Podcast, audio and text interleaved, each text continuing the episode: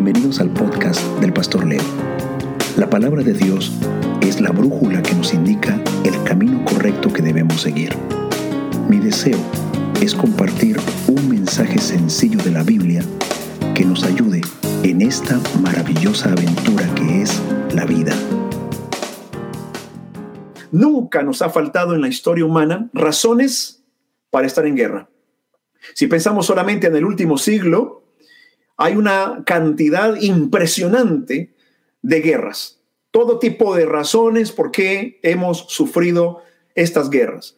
Pensamos obviamente en las más conocidas, como la Primera Guerra Mundial, la Segunda Guerra Mundial, la Guerra Fría, la Guerra de los Seis Días, cuántos genocidios han habido y cuánta muerte, cuánta tristeza ha traído a nuestro mundo, a nuestra sociedad. Nunca nos han faltado las razones para estar en guerra. Y en estos momentos mundialmente podemos percibir la tensión que hay. Estamos casi que eh, explotando por cualquier cosa en cualquier momento debido pues a la pandemia que eh, se está, está golpeando todavía. Por lo menos nosotros aquí en este momento en la provincia de Quebec, en la ciudad de Quebec en Canadá, estamos en la parte este, estamos en pleno frío, hay nieve, hay mucho frío y nos han confinado en las casas, todo está cerrado, sino solamente está abierto a las, los servicios que son de primera necesidad, nada más. De ahí eh, todo está cerrado, centros comerciales, restaurantes. Además, se nos ha impuesto un toque de queda todos los días a las 8 de la noche y las noticias de los últimos días no parece que viene algo bueno porque ya el gobierno está diciendo que seguramente se va a prolongar todavía esta situación. Entonces, tenemos un cóctel explosivo.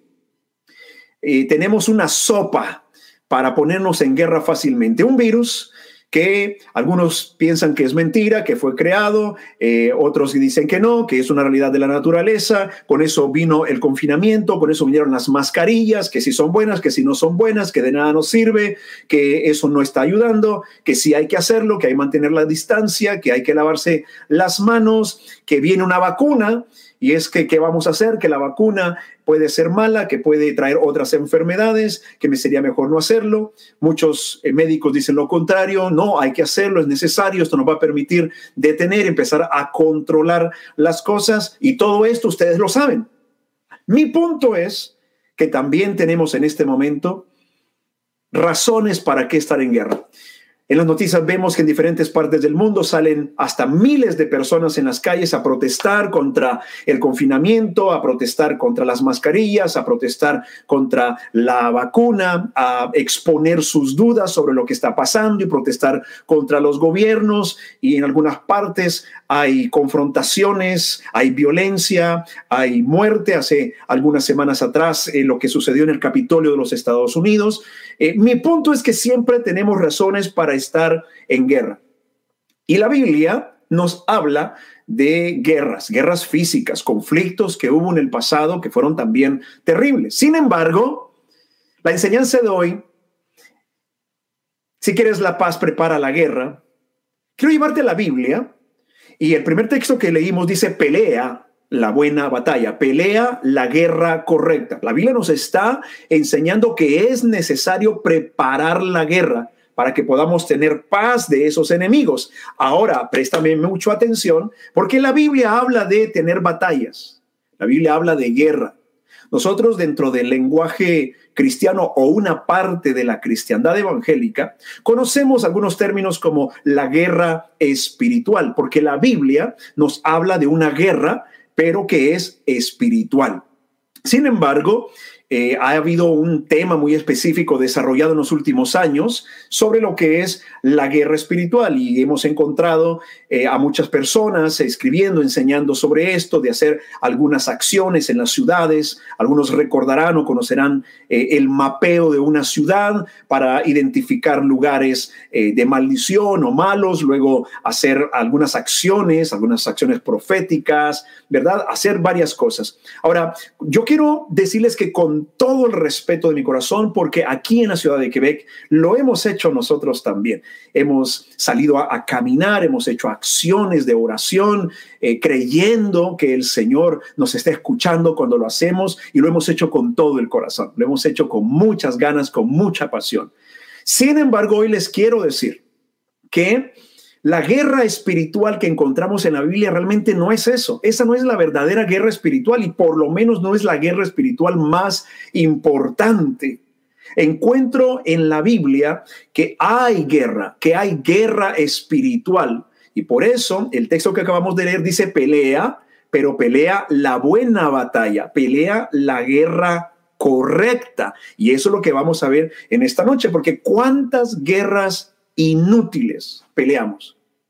Y no hablo solamente de salir eh, en guerra física, ser parte de un ejército y que viajes a otra ciudad en conflicto. No, no, no. Me refiero a las peleas, a las guerras, muchas veces de todos los días, del diario vivir, las guerras en el hogar, las guerras en la sociedad, las guerras en la empresa y cuánta energía, cuánto tiempo gastamos en guerras inútiles que pues no nos traen nada en la vida.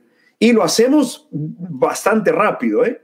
En francés, en francés hay una expresión uh, que, que, suena así, supolé. Se dice a una persona que es supolé. Si lo traduzco al español, literalmente diríamos sopa de leche. Pero eso es solo una expresión que habla de cuando ponemos una olla, le ponemos la leche y la ponemos a hervir. ¿Qué sucede? Pasó algún tiempo, cuando llega eh, la temperatura adecuada, ¿qué sucede? ¡Pum! De repente la leche empieza a subir y no hay manera de detenerla. Empieza a desbordar, no se puede controlar y va subiendo y te va a manchar, te va a hacer un, un desastre en la cocina. Entonces, la expresión en francés se utiliza para una persona y se le dice, eres supolé, Eres una sopa de leche en el sentido de que en cualquier momento no se sabe cuando vas a explotar, cuando pierdes el control, cuando no hay manera de controlarte. Y la única manera de controlar la leche cuando está por rebalsar, ¿cuál es? Es moderar la temperatura, tomar el control de la temperatura y bajarle a lo caliente. Y bueno, eso nos pasa en la vida. Eh, y me he dado cuenta que muchos de nosotros, entramos en, guerras, entramos en discusiones bastante rápido. A mí me pasa, debo de confesarlo, a mí me pasa, ¿sabe? Como esos fósforos que medio lo eh, friccionas, medio se toca y ah, hay un pequeño roce y se encienden rápidamente. A veces mi cabeza es así, como un fósforo. Medio me rozan, me enciendo y es ahí donde el Señor interviene en mi corazón, interviene en mi mente y me dice, oh, atención, ¿qué es lo que está pasando? No tienes que ser supolé porque supolé no es un fruto del Espíritu. Ser como la leche que de repente empieza a subir y empezar a invertir tu tiempo en guerras inútiles no vale la pena por emociones pasajeras que muchas veces siento, emociones a flor de piel, nos equivocamos y por esas emociones que pasarán después de unos minutos, de unas horas, destruimos tesoros que van a perdurar por toda la vida. Y mira que te estoy hablando de nosotros los cristianos. Sí, Señor. Vamos a hablar con toda honestidad nosotros los cristianos que, eh, según la Biblia, no debemos comportarnos así, no debemos buscar esas, ese tipo de, batallas, de guerras, pero nos pasa, ese, en nuestro diario vivir es una realidad, que perdemos el control, que nos enojamos rápidamente, que medio nos dicen una palabra o una pequeña miradita y respondemos y nos ponemos rápido a pelear.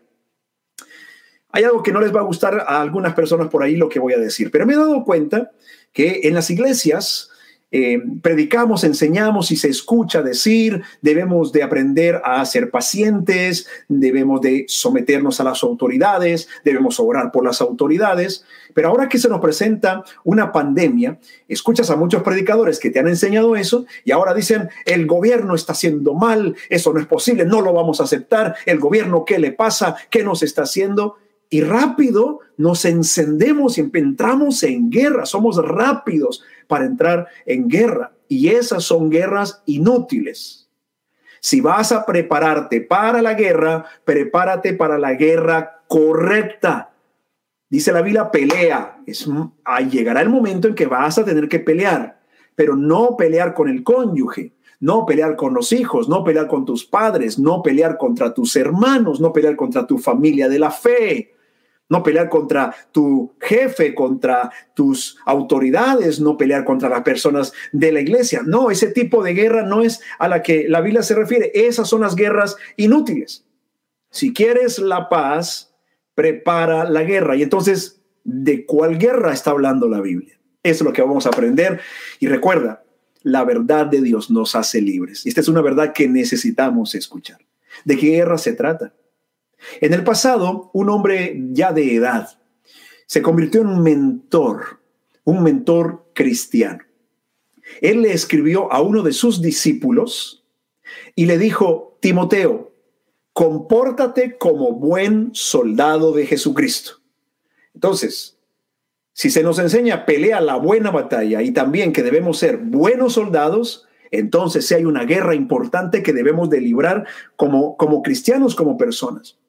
Pero la verdad es que muchas veces andamos buscando experiencias que decimos espirituales, lo pongo entre comillas, porque muchas veces esas experiencias si son espirituales. Jesús confrontó a demonios, se enfrentó ante poderes diabólicos tremendos. Jesús se enfrentó al mismo diablo estando solo en el desierto. Son experiencias espirituales, reales, fuertes, profundas, y eso lo experimentamos. Pero muchas veces el comportamiento cristiano es andar buscando experiencias, se vuelven hasta experiencias míticas, perdemos el control, entramos en un desbalance, andamos buscando demonios por todas partes, hasta debajo de las almohadas donde no las hay. Y muchas personas que tienen heridas en, el alma, grietas y están quebradas del corazón, han caído en manos de cristianos extremistas religiosos que en lugar de ver el dolor de la persona, le dicen que está endemoniada, que tiene demonios, que, que necesita ser libre de demonios cuando no son demonios, sino son probablemente traumas y, y dolores del alma que necesitan más bien compasión, ternura, enseñanza, enseñanza de la palabra de Dios para traerle bien a esa persona y libertad. Y nos equivocamos teniendo ese tipo de, de actitudes buscando experiencias espirituales en todo, cuando Dios nos da esas experiencias espirituales porque son reales. Pero he aprendido, veo en la palabra de Dios que la guerra espiritual más importante la descuidamos y obviamente estamos perdiendo esa guerra espiritual importante. Mira, te lo voy a decir de esta manera muy sencilla. Que mientras andamos buscando demonios. Mientras andamos queriendo expulsar, reprender demonios, mientras tanto dejamos que nuestros hijos se llenen de basura viendo cualquier cosa en la televisión. Listo, ya te dije todo el mensaje. Perdemos la verdadera guerra para la cual tenemos que estar preparados porque nos desenfocamos, perdemos eh, la, la atención en otras cosas y descuidamos lo más importante. Hace un tiempo atrás, durante este verano, mi pequeña hija eh, estaba afuera de la casa, enfrente y jugando con una compañera de su escuela que había venido al sector y bueno, empezaron a jugar juntas y en un momento pues entraron a casa, se sientan y encienden la televisión para ver algo. Y nos llamó la atención que la, la niña, la compañera de mi hija, eh, le dice a, mi, hija, eh, no pongas esas emisiones, son muy aburridas, porque nosotros en casa cuidamos que nuestros hijos vean ah, emisiones que se diviertan, no, no hay una estructura que los, que los ah, carga, no es un pensamiento religioso que no les permite divertirse, pero sí con parámetros. Hay cosas que nuestros hijos no pueden ver, a su edad no pueden ver. Es la verdad no es una cuestión religiosa, no es ser anticuado, no es ser de la antigua escuela, sencillamente que sus corazones, sus mentes van a ser dañados, lastimados y no lo pueden ver. Entonces, tenemos cuidado de eso en el hogar. Sin embargo, esta pequeña le dijo a, a, mi hija, así en la sala de la casa, le dijo, yo no veo nada que sea de mi edad porque son cosas muy aburridas, eso no me interesa, yo veo cosas solo de, de gente más grande. Y mm, eso fue a nuestros oídos una sorpresa muy, muy grande, porque la niña dice, no, yo en la casa, yo veo lo que yo quiero y no son cosas de niño, porque para mí eso no tiene nada de, de, bonito. A mí me gusta ver cosas de, de personas que ven, que ven los adultos, que ven mis papás. Nos dolió en el corazón, y bueno, eh, fue necesario también hablar con nuestra hija, ¿verdad? Cuando son confrontados en esos momentos, bueno, yo por qué no tengo el derecho de también hacer lo mismo? Y entonces enseñamos a nuestros hijos a que es necesario estar preparados para la guerra si queremos estar en paz. En paz cuando viene la tentación y la vencemos, estar en tranquilidad, que estamos en control para eso tenemos que estar listos para la guerra. A Timoteo se le dice pelea la buena batalla, pelea la guerra correcta. ¿Y cuál es esa guerra correcta? Mira, si ves eh, toda esa primera carta, toda la carta de primera de Timoteo, yo encuentro que se habla de seis temas.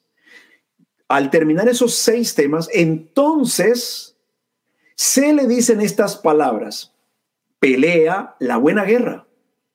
Todo lo que te he venido diciendo, todo lo que te he explicado, es para que sepas que esa es la guerra que tienes que pelear. No te distraigas.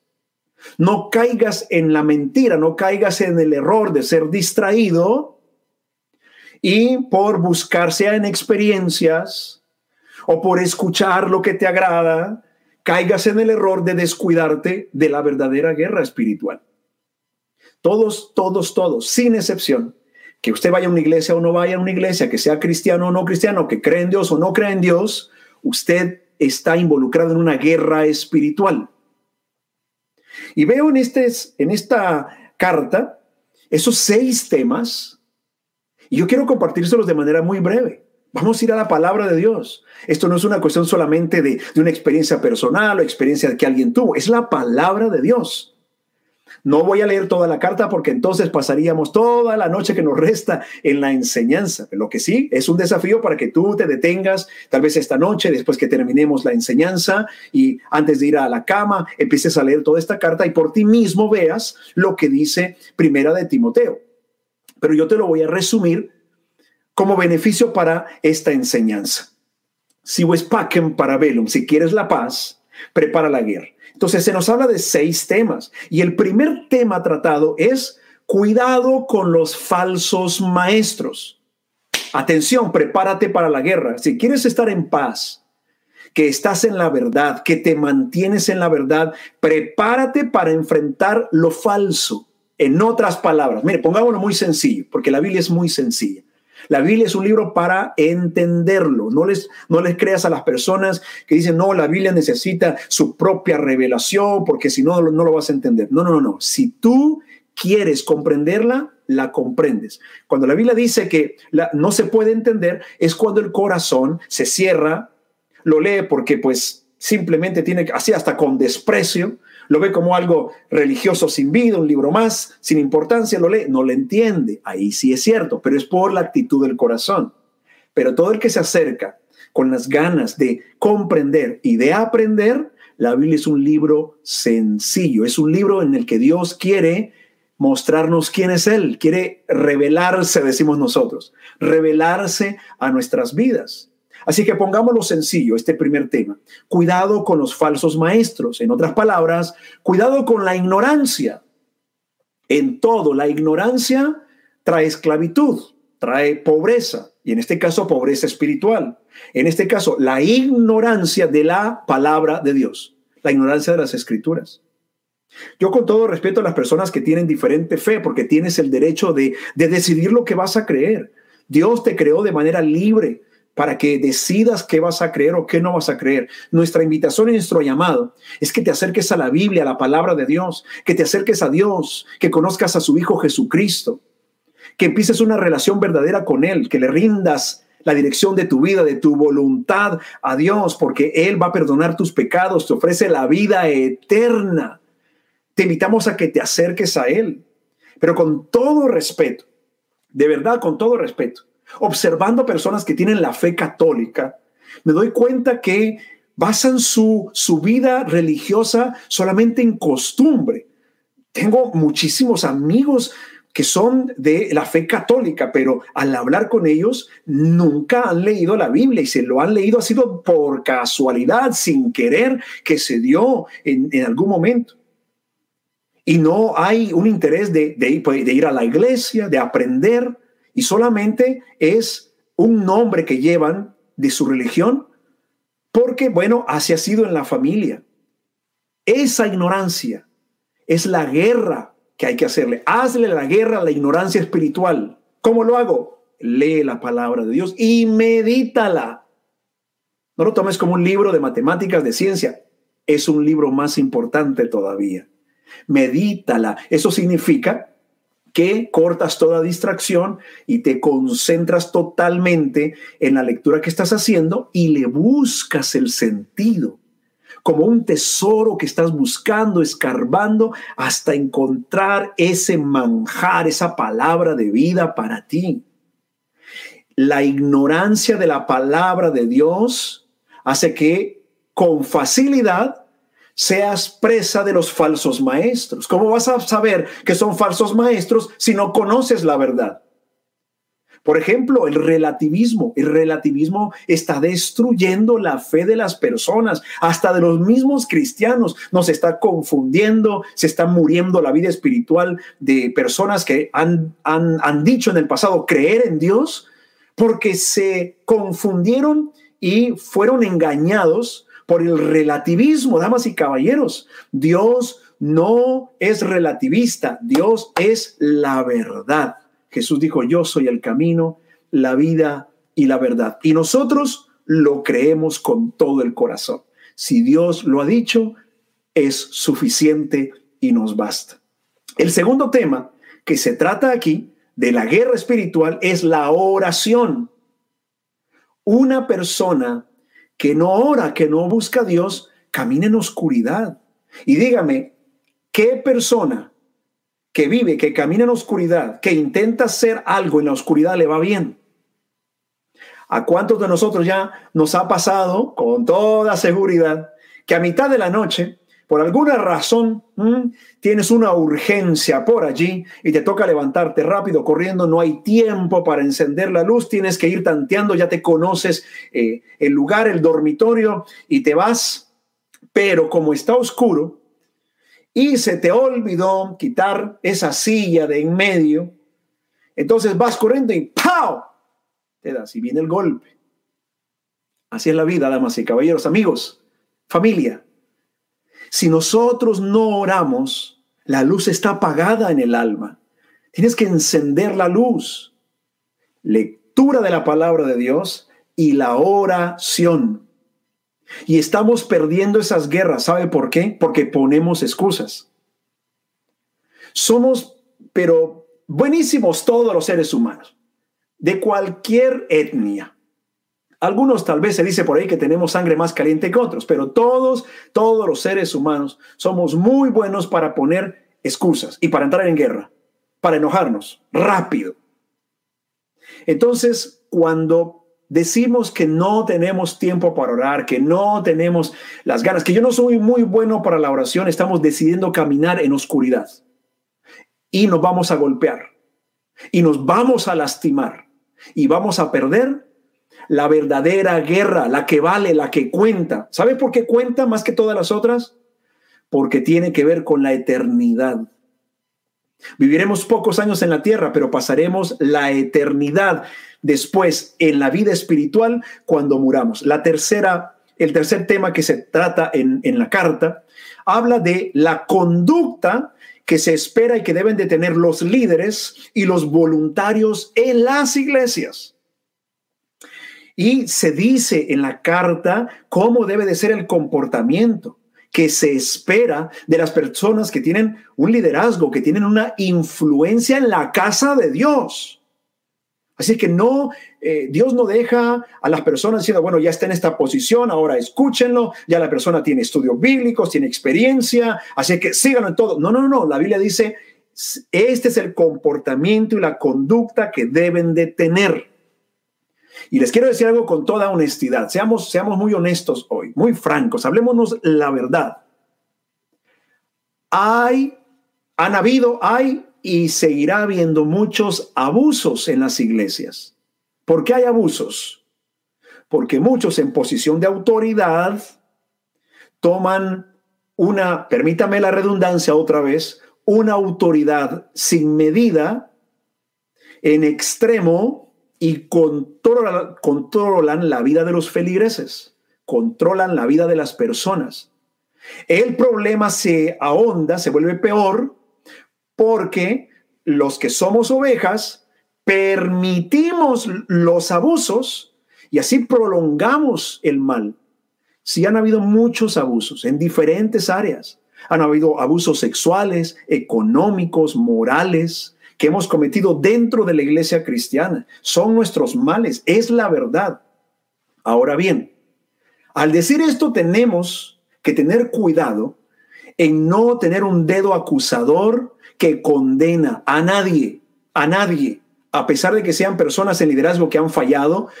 Tú no eres juez, yo no soy juez. Solo hay uno que nos dio la vida y que tiene la autoridad para determinar sobre esas cosas. Si tú juzgas, tu lugar no es la iglesia, tu lugar es un juzgado. En la iglesia no hay jueces. En la iglesia hay una familia con muchas disfunciones, con muchas imperfecciones, y somos una comunidad de hermanos.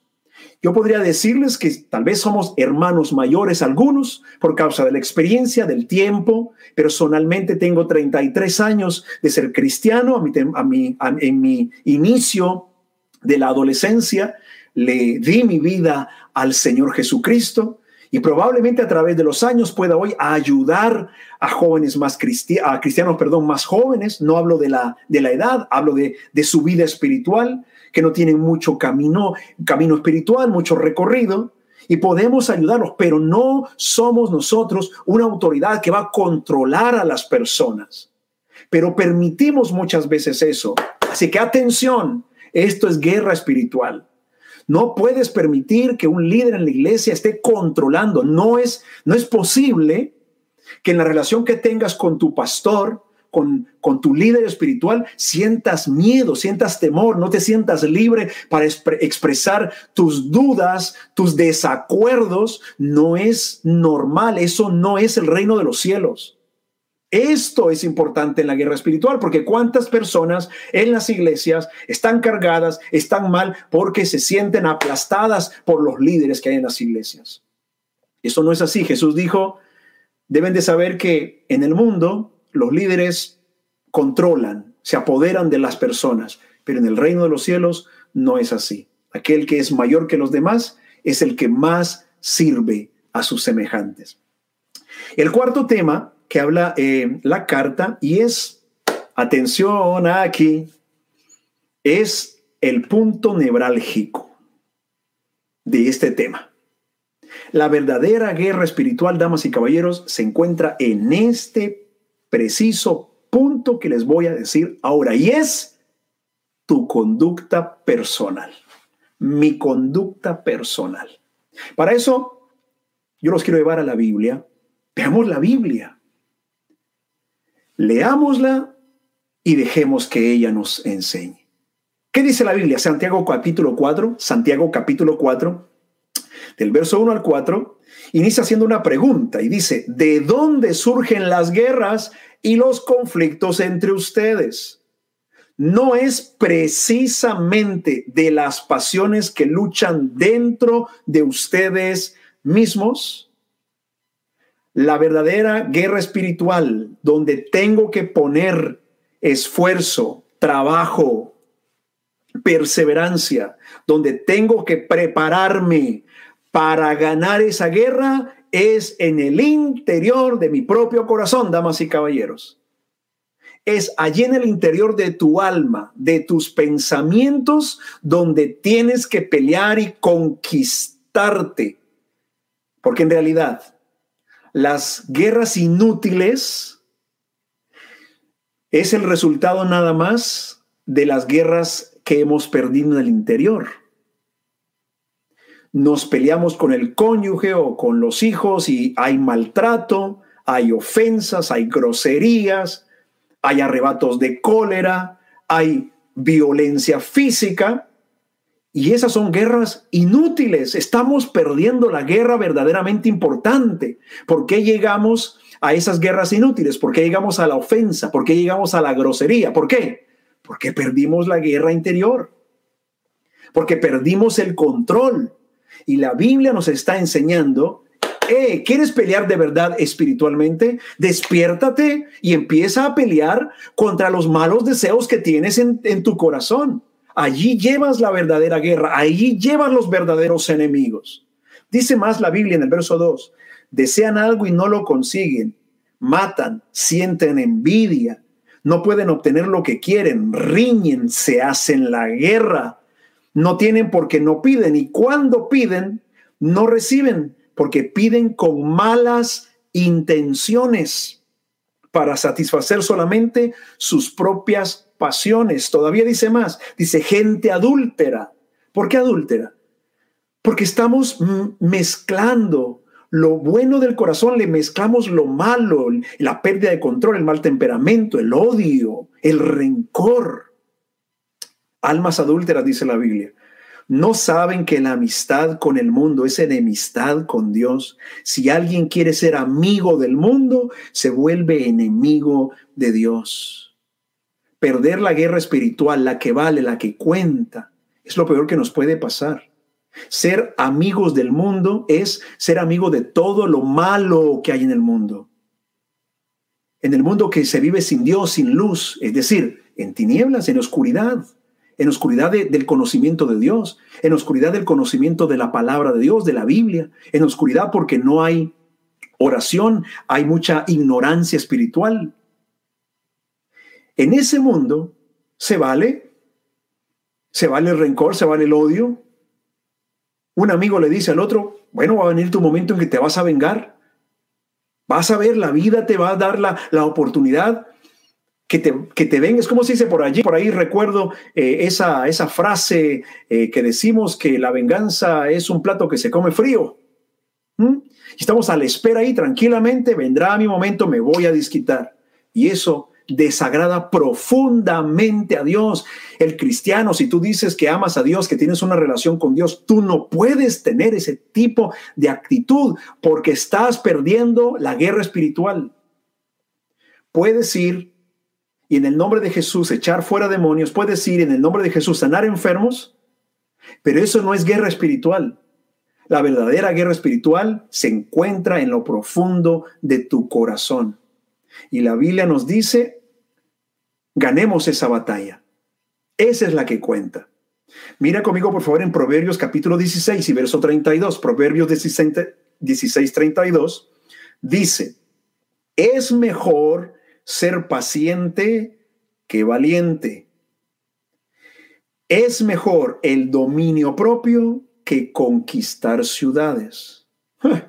Hasta escalofríos da. Es impresionante qué sencilla es la palabra de Dios para que la entendamos y estemos bien equipados para ganar la batalla espiritual que realmente vale la pena ganar, mis, que mis amigos, mis amigas, mi querida familia vale más, es mejor ser paciente que valiente. Pero hoy exaltamos a la persona valiente en los negocios, ha sido osado, se ha atrevido, tomó riesgos y lo exaltamos una figura así, artistas, X, tú, tú me comprendes el punto. Pero la Biblia dice, es mejor ser paciente. Paciente no es la persona que se queda ahí esperando que pasen los días, que pasen las horas. En la Biblia, Paciente es la persona que aguanta el peso de una situación difícil, como una columna que no se quiebra, se mantiene firme, que no retrocede de su fe. Cuando nadie cree, tú sigues creyendo. Cuando nadie confía en Dios, tú sigues confiando, vas contra la corriente y esperas en Dios. Eso es ser paciente. Y la Biblia dice, eres mejor tú que eres paciente que aquel que muestra su valentía y aunque tenga éxitos aquí en esta vida, va a perder la vida eterna.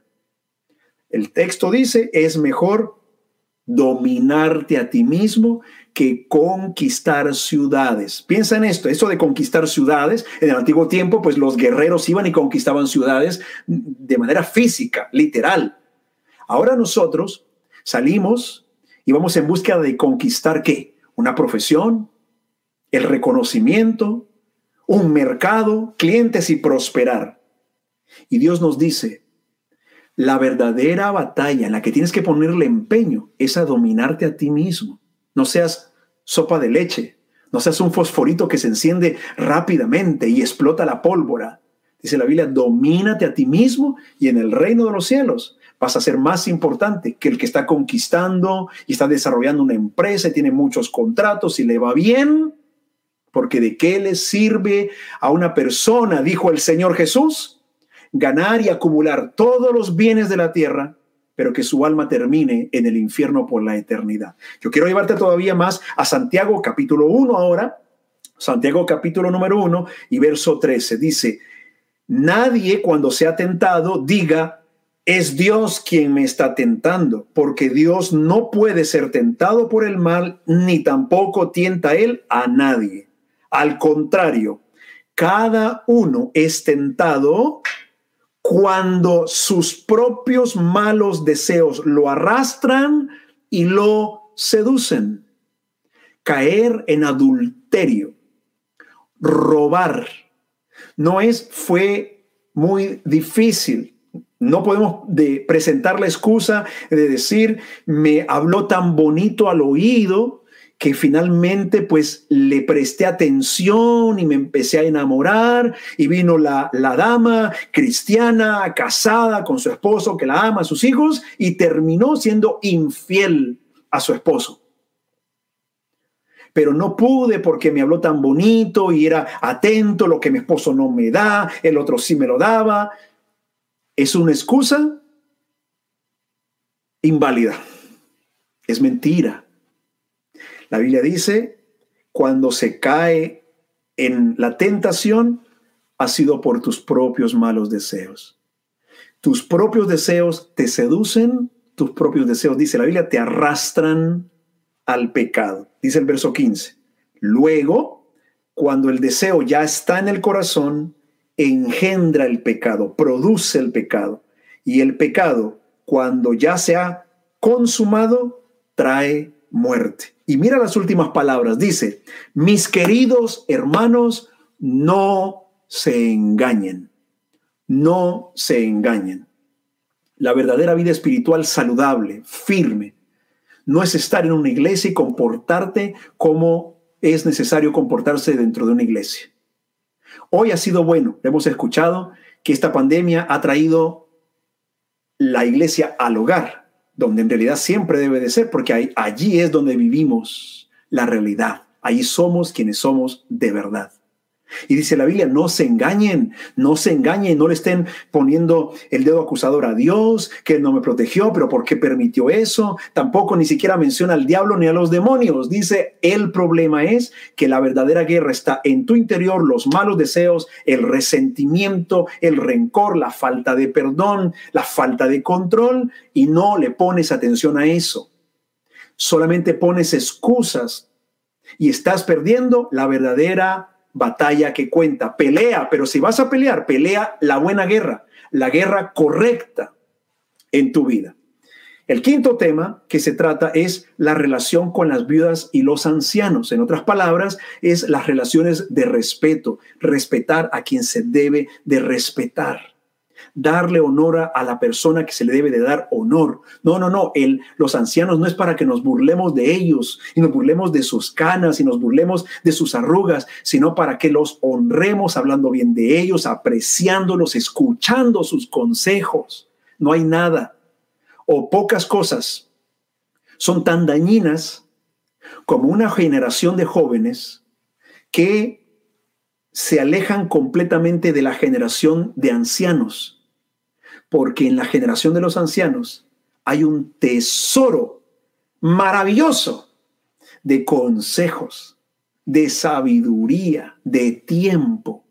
Y cuando se le desprecia al abuelo, se le desprecia a la abuela, se está perdiendo la verdadera guerra espiritual, porque esas relaciones Dios nos las ha dado para que nos hagan bien. Y por último, el sexto tema que se trata es el amor al dinero. Estoy seguro que lo comprende ya solamente al habérselo dicho. El amor al dinero. Cuando prospero financieramente, económicamente, es bueno. La Biblia lo dice, que Dios concede esa prosperidad también. Cuando la Biblia habla de los ricos, no dice es malo que sean ricos, dice a los ricos que aprendan a no poner su confianza en las riquezas, más bien que las pongan en el Señor y que sean justos con sus empleados. Si son creyentes, que sean buenos creyentes. Y a los empleados creyentes, trátenlos como a hermanos, sean justos, sean cabales, sean honestos, no hagan trampa. No van a negociar los buenos principios con tal de ganar un contrato que va a traer algunos miles de, dólares. No lo hagan porque vas a estar perdiendo la verdadera guerra espiritual. Si wispacem para bellum, ¿quieres la paz en tu vida? ¿Quieres la paz estar bien agradando a Dios, estar en paz de que tu vida está agradando a Dios. Y eso no, no hay nada que te dé una paz más profunda, más hermosa que eso, estar agradando a Dios, estar en paz con Dios. ¿Quieres estar en paz con Dios? Prepárate para la verdadera guerra. Voy a terminar diciéndoles, ¿cuáles son las armas que tenemos para esa verdadera guerra espiritual? Para el control del carácter, en nuestras relaciones, para luchar contra la ignorancia, aunque ya di alguna respuesta sobre eso. ¿Mm? ¿Qué armas tenemos? Bueno, voy a leer un último texto hoy, que está en Mateo capítulo 11, verso 29, que dice, y son palabras de nuestro bendito Señor Jesucristo que dice, carguen mi yugo y aprendan de mí. Atención, carguen mi yugo y aprendan de mí, pues yo soy apacible y humilde de corazón, y entonces encontrarán descanso para sus almas. Tomen mi yugo, carguen con mi yugo.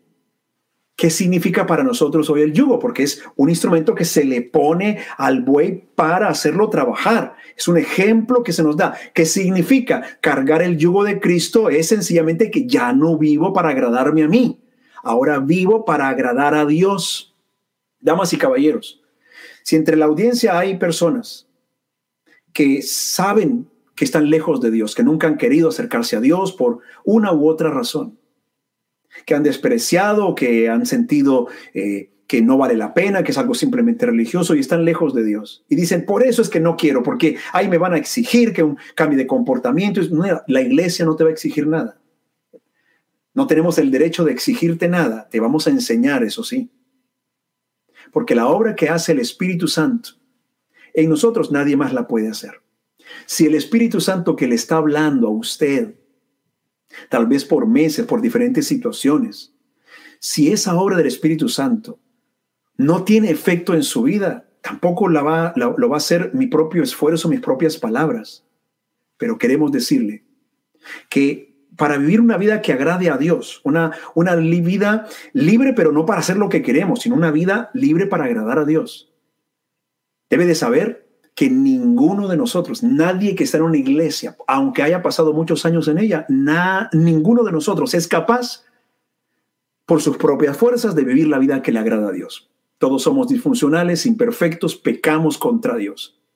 Por lo tanto, si usted decide rendirle su vida a Dios, entregarle su corazón a Dios, va a ser parte de una familia que no lo va a juzgar, juzgar porque no puede.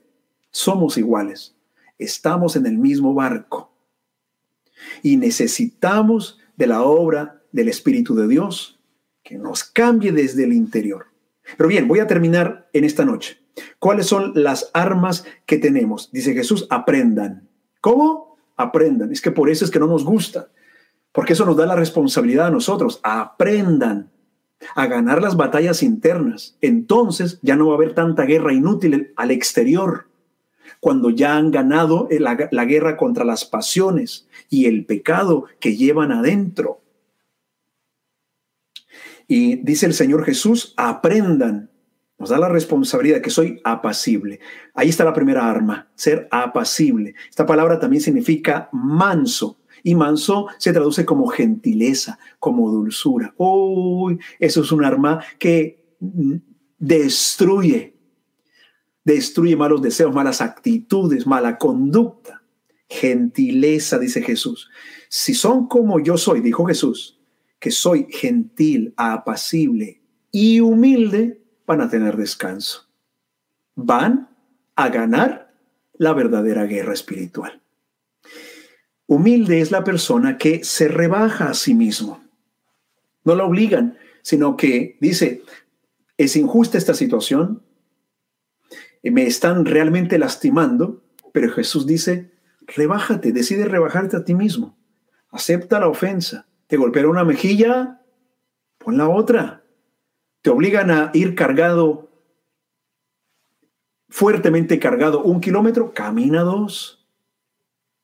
Humíllate a ti mismo y vas a ganar la guerra que realmente vale la pena ganar. ¿Y qué más tenemos? Mira, si resumo lo que la Biblia nos dice allá en Gálatas capítulo número 5, ustedes lo conocen, muchos de ustedes, Gálatas capítulo 5, verso 22, nos habla que nuestras armas para ganar esta verdadera guerra espiritual es el amor, la alegría, la paz, la, la, paciencia, la bondad, la fidelidad y también dice el dominio propio.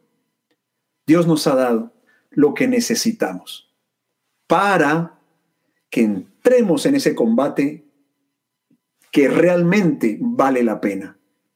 Si nos vencemos a nosotros mismos, vencemos el mal en nosotros con las armas de Dios, con la ayuda de Dios, con la dirección del Señor, con la dirección de su palabra. Por eso debes de leer la Biblia, debes de orar, debes de permanecer en relación con Dios. Si hacemos esto, vamos a ganar, a ganarle a nuestros malos deseos Vamos a ganarle a la tentación. Recuerden que la Biblia dice, el Señor no nos permite pasar por una tentación que no podamos resistir. Nos da las armas, nos da la fuerza, nos da la dirección. Pero si estamos descuidados, si no nos hemos interesado en estar listos para la verdadera guerra, pues definitivamente la vamos a perder una y otra vez. Que nos ayude el Señor a prepararnos para la verdadera guerra y podamos estar en paz todos los días de nuestra vida. Vamos a orar, porque si Dios lo dice, es suficiente.